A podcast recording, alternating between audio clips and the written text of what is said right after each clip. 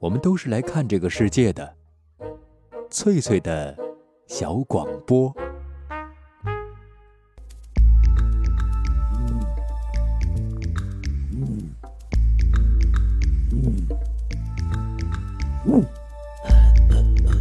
寻访华夏文明，感受自然美景，探索过去的足迹，唱响未来的星空。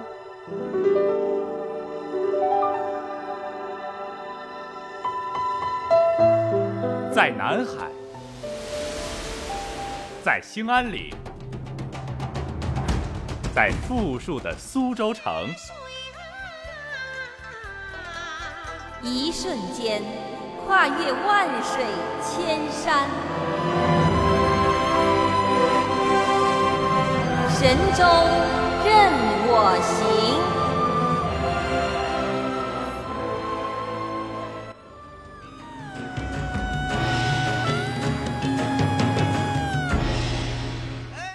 收音机旁的各位好朋友，这里是海峡之声广播电台正在直播的旅游节目《神州任我行》，今晚由冯翠伴您一路同行。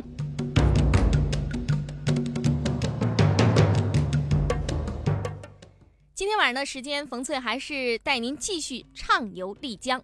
说到丽江，大家首先想到的就是丽江古城。叫它大研古镇更确切。其实丽江是一个范围很大的地区，这个地区的面积有两万零六百平方公里，包括四个县：丽江县、永胜县、宁浪县、华平县。除了汉族以外，那里还居住着纳西族啊。纳西族主要是聚居在丽江这个古城丽江县城这个地方，还有彝族、普米族等二十二个少数民族。我记得在上期节目当中，我曾经说过，在丽江古城会让人产生一种身处世外桃源的幻觉，尤其是在早晨的时候，太阳刚刚升起来，街上的人还不多，偶尔会碰到一位纳西老阿妈去买菜。顺着光滑古老的石板路，您可以漫无目的的四处转悠，然后买一张刚出锅的热气腾腾的丽江粑粑，用两个手捧着，坐在一座不知名的桥边儿。脚下是清澈的河水啊，哗哗流过，耳边偶尔飘过一两声马铃声，嘴里面嚼着粑粑，看着石板路的光泽，玉水河的波纹在慢慢的变化，心中保证是一片的宁静。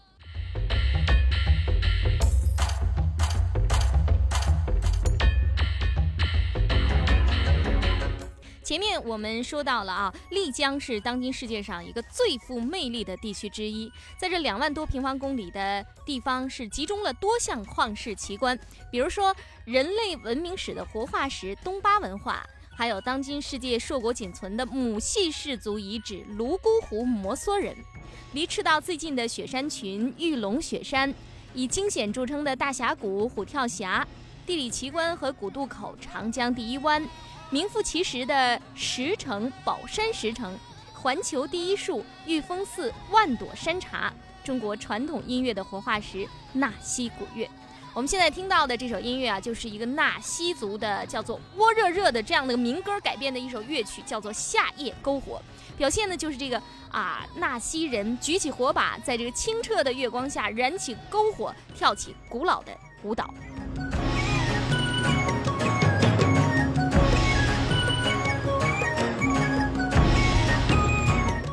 为什么说丽江是当今世界上最富魅力的地区之一呢？除了我前面介绍的这些原因以外，还有就是很多古老的文化和生活习俗都还活着。比如说这个纳西古乐，每天晚上都在演奏啊。泸沽湖的摩梭人是现在还在走婚，那么当家的还是女人啊。东巴象形文字呢还在使用。我在丽江的黑龙潭公园遇到了一位东巴，他的名字叫。阿明东奇，东巴是不是就是智者的意思？东巴是南西民族的一种智者，智者他要会有好几种，一要会写，二要这个会念经，三要会跳舞，四要会画画。这些都是啊，这些都我画的，对我画的嘛。真厉害！哎，对，五呢会这个占卜奥面，占卜。嗯，占卜就是东巴里面有占卜。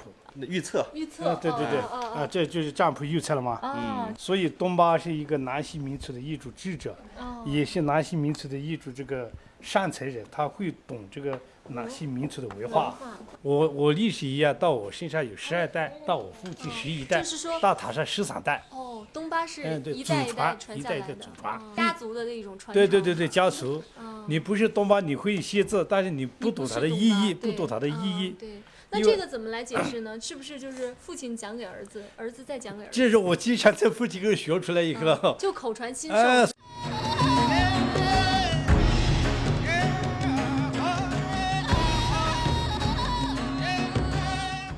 刚才我在向阿明东提请教啊，东巴。这两个字的含义是什么？他告诉我啊，这东巴的意思啊是这个纳西族的一种智者。那么东巴教是丽江丽江纳西族的一个传统宗教，土生土长的一个本土宗教。因为祭司叫东巴，所以得名东巴教。前面阿明东奇为我们介绍了东巴必须掌握的一些基本技能，比如说要会占卜、会跳舞、会看、会念经书，然后还要会画画，画那种东巴画。嗯，东巴被称为智者啊，因为他是这个东巴教的传承者，也是人与神之间的媒介。在就是很多年前啊，他们是唯一掌握文化的知识分子。一般情况下是子承父业，世代相传。那么东巴平常是在家里边种地劳作，和普通人一样啊。如果有人邀请啊，碰到啊一些特别的日子呢，就去主持各种宗教仪式。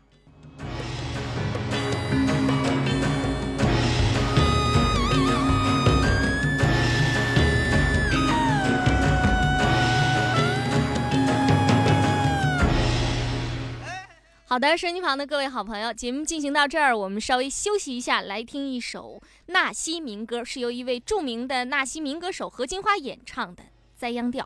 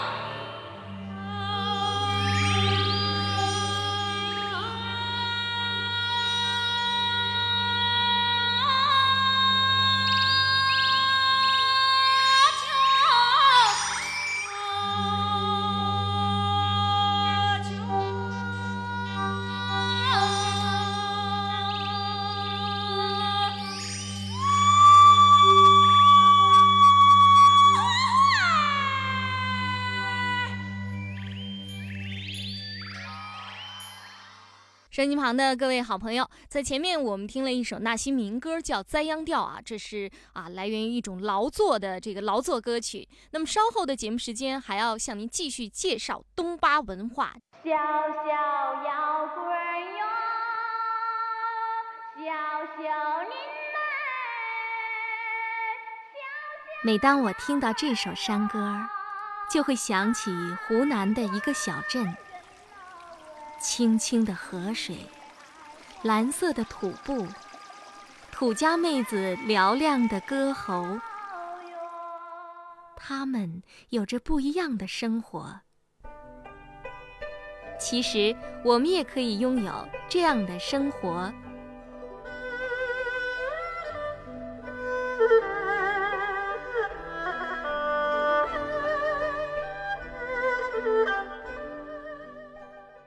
收音机旁的各位好朋友，欢迎继续收听正在直播的旅游节目《神州任我行》，我是冯翠。在前面的时间，我们说到了东巴文化的重要组成部分就是东巴文，这是一种很独特的象形文字。呃，不仅对研究人类的古文字具有很高的价值，那么它还有。审美价值啊，这个东巴文看上去更像一种这个线条很简练的绘画，也有人把它叫做图画文字。奔驰的骏马，愤怒的野牛，尽管线条都很简单，但是很流畅，而且具有刚健的气势，会给人带来一种动态的美。传说这个东巴始祖丁巴什罗。在造字的时候，手握金鹿送来的竹笔，沐浴着蓝鸟带来的灵感，面对着粗糙的树皮，用刚萌芽的智慧观魁星圆曲之势，就是去观察星星的那个圆润的态势，查龟纹鸟迹之象，去观察各种动物的模样，博采众美合而为字。这是一种传说啊，这个传说东巴的文字就是由东巴始祖丁巴什罗他来创造的。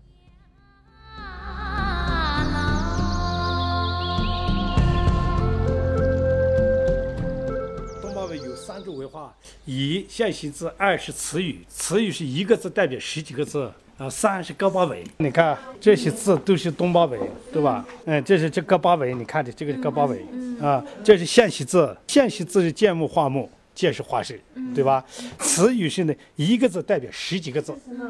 南溪是汉话，汉语叫南西，对吧？南西话叫南汉。哎，这是要正正确的读法。哎，这贵的这个东巴维拉。嗯，那还。对，那就是海的，海就是风里爆出来的意义。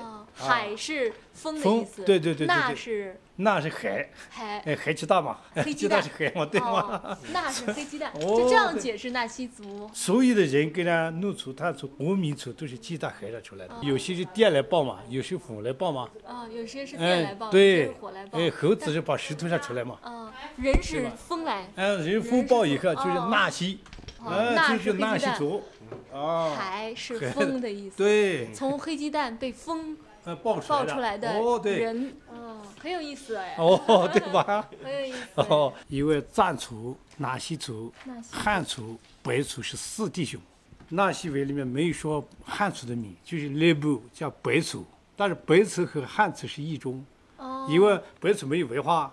白族主要吸收的是嗯，都有沟通机，只有我们汉族跟汉族说话嘛，对吧？这是个男性吗？啊，不是男性，这是汉把就是汉族。哦，这是汉族。嗯，对。嗯，这个就是藏族姑族。哦，对吧？叫姑族。哦，姑族，啊，这个叫内部，白族。白族，对吧？东巴文是这个《创世纪》里面，嗯，就是写起这几个字，《创世纪》。哦。啊，哪些话叫土族？哦。然后土族就是汉族来说就是《创世纪》。啊，从开天辟地以来，阿拉姆是呗，就是开天辟地的时候，就是建木化木，建是画室，它是一个象形字，所以这个象形字东巴文有二十五类。二十五哎，二十六，二十六。二十六哎，二十六，一六里面五十个课本，一六里面四十个课本，一六里面三十个课本，你东巴呢全部背得出。全部背回来。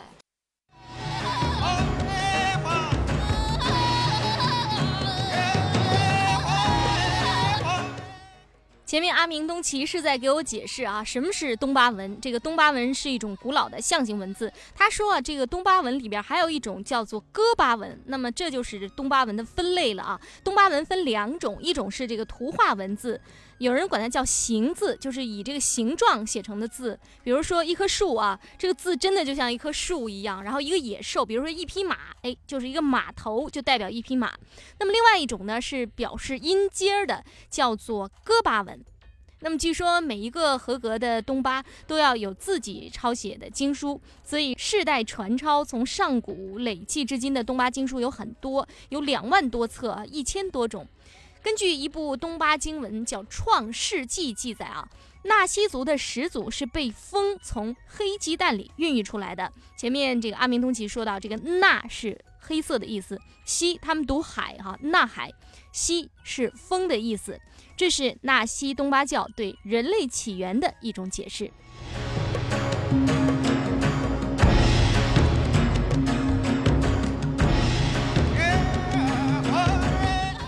而且在谈话的过程中，我发现东巴们使用的笔很特别，它是用一个小竹管做成的，前面呢削尖了，就像钢笔的形状一样，然后用刀劈开一条缝，蘸上墨汁，跟那个钢笔笔尖的构造原理是一样的，就可以抄写经书。那么用竹笔蘸上墨汁，把字写在牛皮纸颜色的一种很特别的纸张上。后来我问呢，这个阿明东奇告诉我，这个纸叫东巴纸，也就是说是自己。用手工制作的，翻阅一些资料呢，查到呢，东巴纸呢是用一种叫做楚树的树皮做成的。这个楚树的楚是一个木字边一个者，就是读者的者。因为没有办法漂白哈，漂白的非常洁白，所以一般都是古铜色的。以前没有纸啊，以前是这种遗纸上写下来的。哦。呃，把这个构树皮刮出来，然后加工，这一点点就是把印下来，就一块纸了嘛。哦。东巴纸。哦，懂吧？这叫竹笔，竹笔，对吧？嗯。好你看，从这个、这个、这个里面写出来的。哦，所以这个里面没墨，那时候没墨了吗？对。纸呢，就是我们要松明把烧出来，就是活灰烟，对吧？黑烟。哎，黑烟把这个卷下来。啊，对。然后就老木柱的那个油放在一点，那个酒放一点，就让夹一夹，就是可以写。可以写了哦。以前用锅盔，用用酒。哎，对了吧？就是自己的土产酒，对吧？就是这样出来的，你看吗？很有意思。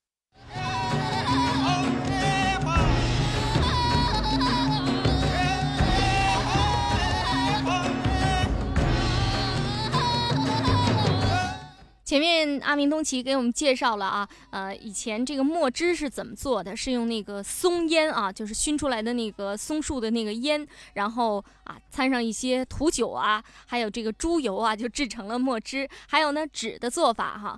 欢迎朋友们在下面的时间继续跟随冯翠一块儿去了解云南丽江地区纳西族古老的东巴文化。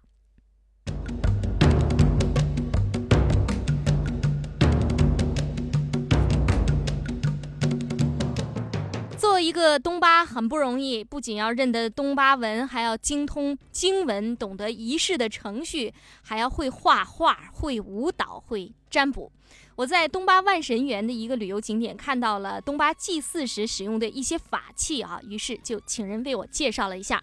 这些都是我们东巴祭祀时所用的一些法器，有板铃、手鼓、牦牛角、法刀，还有这根法杖。这法杖是分为三个部分：杖头、杖身和杖尾。传说是我们东巴教主丁巴什罗从十八层天堂下凡时天神所赐的。我们东巴祭祀时一定要用此法杖，杖头所指之处，妖魔鬼怪无处藏身，法力无边的。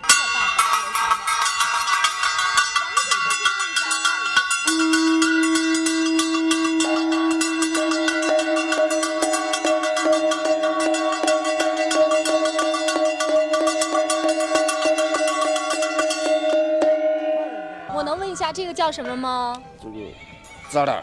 咋了？嗯，请晃一下好吗？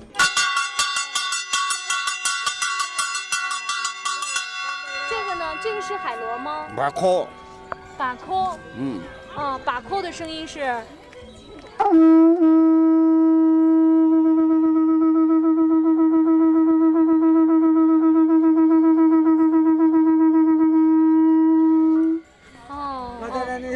他说你是哪里的？我是从福建来的。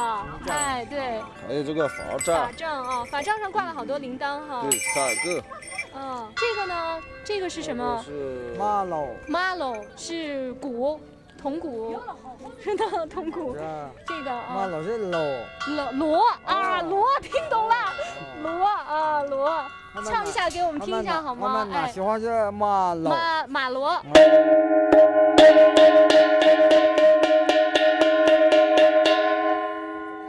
都是东巴做法事时的神器。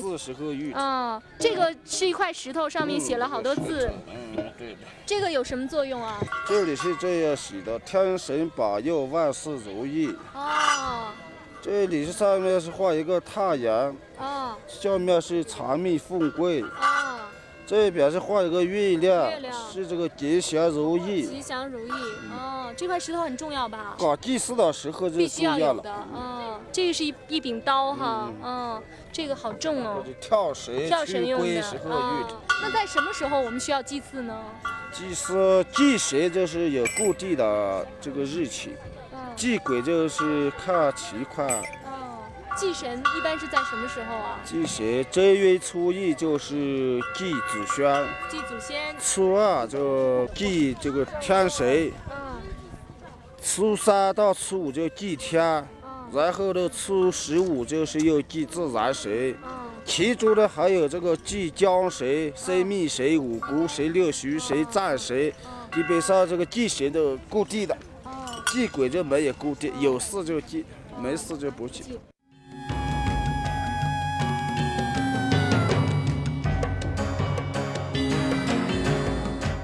刚才我们听另外一位东巴给我们介绍了东巴教在举行仪式的时候要用哪些法器，有这个法杖、法刀，还有啊那种锣、马锣，他们叫啊，还有这个吹可以吹响的一个像螺号一样的那个海螺等等啊，这些呢都是祭祀的法器。那么东巴的这个宗教仪式有很多种，祭神的日子是固定的，祭鬼的日子就比较随机了啊，遇到了灾祸呀、疾病时才进行。从中我们也可以了解到东巴教比较实用的那一面。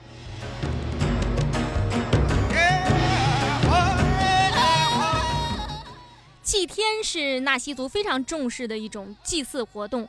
春祭啊，就是春天的祭祀，是每年的正月初十到十四，各家族都到固定的祭天场所去进行。祭天的由来，传说是纳西族的始祖叫做从忍利恩和趁红果白咪啊，一男一女，他们成婚以后很久都没有孩子，在天神的指点下进行了祭天以后，生下三个儿子，但是长大以后又不会说话，于是再次举行很盛大的祭天仪式，三个儿子才分别说出了藏族、纳西族和白族的语言，变成了这三个民族的祖先。所以纳西人认为祭天是可以保佑子孙的繁衍和健康成长的，世代传承下来。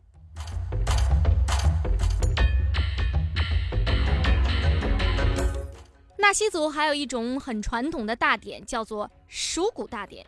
鼠谷是纳西语祭鼠神的意思。那么纳西族把山林川泽、风雨雷电，还有鱼虫鸟兽等等一切人类赖以生存的自然环境啊，生态环境称之为鼠自然神。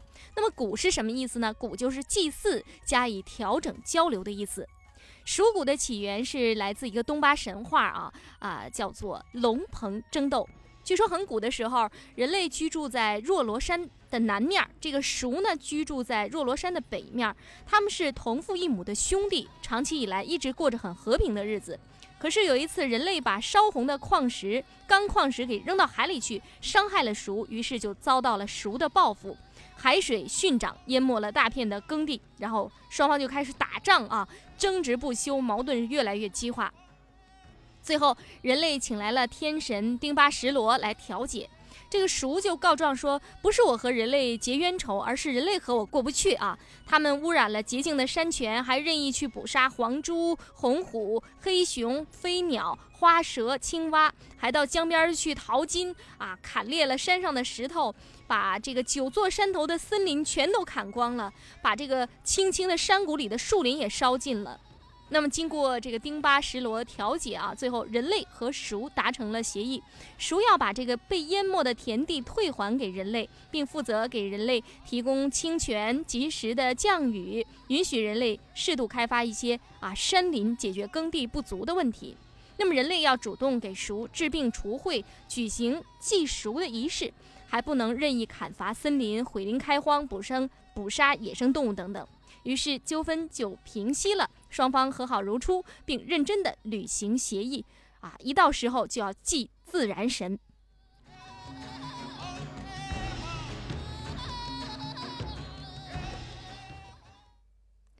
那么纳西族确实哈普遍存在着不破坏生态环境的这样的风俗习惯和这个乡规民约以及种种的禁忌，比如说是不允许在泉水的源头杀鸡宰猪，以免这个脏血流满地以后污染了水源；杀了野兽，比如杀狗杀马以后，不能让动物的尸体污染水源、污染空气，呃，垃圾还有污水不能够倒到河沟里面。而且忌讳就是向河里吐痰，忌讳小孩向河水里撒尿，忌讳在这个泉边、河边洗涤不干净的东西。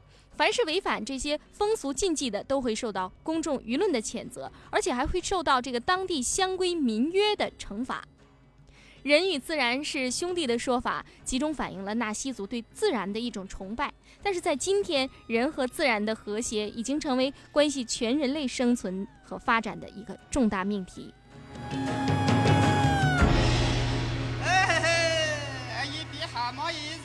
好的，下面我们来一起听一听啊，祭祀时候啊，东巴跳东巴舞的场景是什么样子的。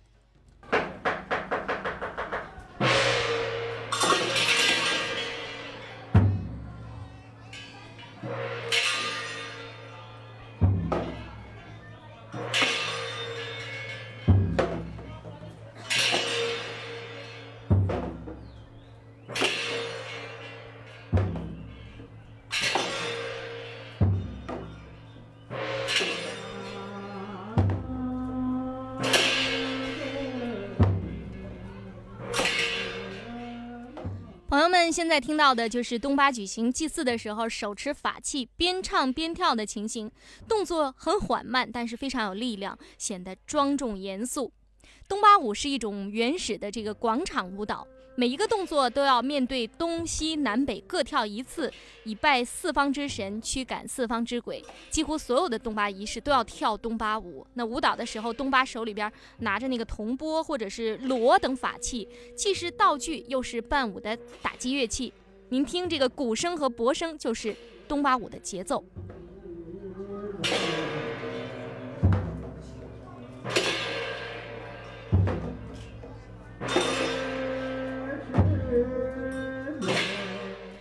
教还有一个特点，就是没有教堂、寺庙，祭祀仪式的地点一般都选在这个主祭家的院子啊，或者是户外。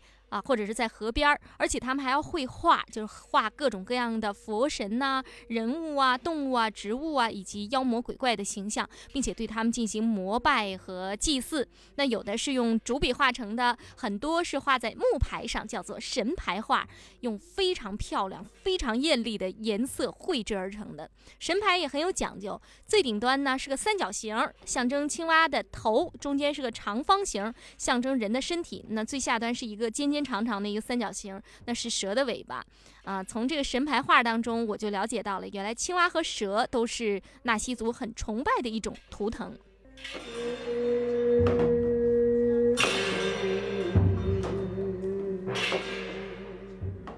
好的，收音机旁的各位好朋友，有关东巴的象形文字啊，东巴经书、东巴绘画，还有东巴音乐、东巴舞蹈，今天呢，冯翠都稍微给您简单的做了一点介绍。呃，我前面说到的这些种类，共同构成了纳西族灿烂的东巴文化，其中的美好和丰富，并不是这么一组节目我们就能够完全领略到的。曾任台湾故宫博物院副院长的著名学者李林灿先生啊，在丽江生活了三年时间，为发掘和保护当地的东巴文化做出了很重大的贡献。为了制作这组节目，我也查阅了李先生的一些论著。那么，作为一个旅游节目的记者，我衷心的希望我们都能为弘扬中华民族的传统文化尽一点微薄之力。